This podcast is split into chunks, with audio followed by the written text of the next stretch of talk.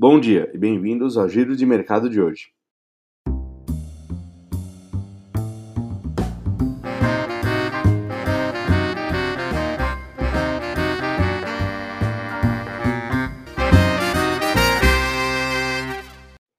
E o Ibovespa terminou a semana passada acumulando perdas de menos 0,3%, nos 112.900 pontos, depois de fechar o mês de setembro com uma queda de menos 6,6%, a maior desde março de 2020, quando a bolsa caiu quase 30% por conta da crise da pandemia.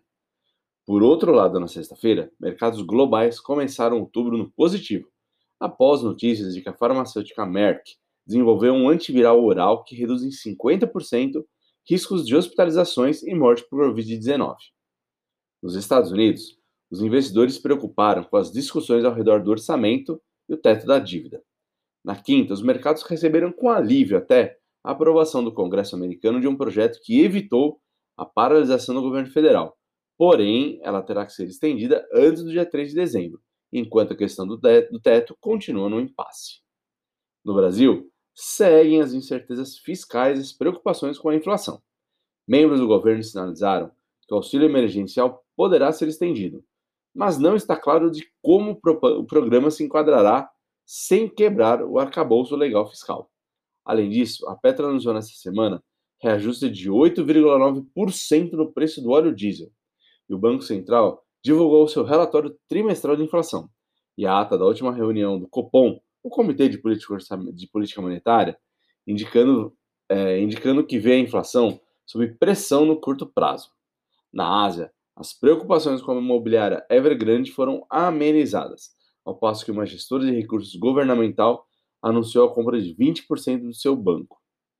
Em commodities, os preços globais de energia dispararam em meio ao risco na oferta do petróleo e do gás natural. Em meio à escassez de gás natural, o preço da commodity subiu 9,3% na semana e acumula uma alta expressiva. Com relação à moeda americana, o dólar fechou a semana com uma alta de 2,03%, cotado em R$ 5,36. Para essa semana, do lado internacional, o destaque fica para os dados de atividade nos Estados Unidos e na Europa, com a divulgação dos índices de gerentes de compra, o PMI. Já no cenário doméstico, a semana será marcada pelos desdobramentos da CPI da pandemia, que se encaminha para o final, além de discussões acerca da PEC dos precatórios e a prorrogação do auxílio emergencial. Bom, o giro de mercado de hoje termina aqui. Tenham todos um bom dia de trabalho, uma ótima semana e até um próximo. Forte abraço, pessoal!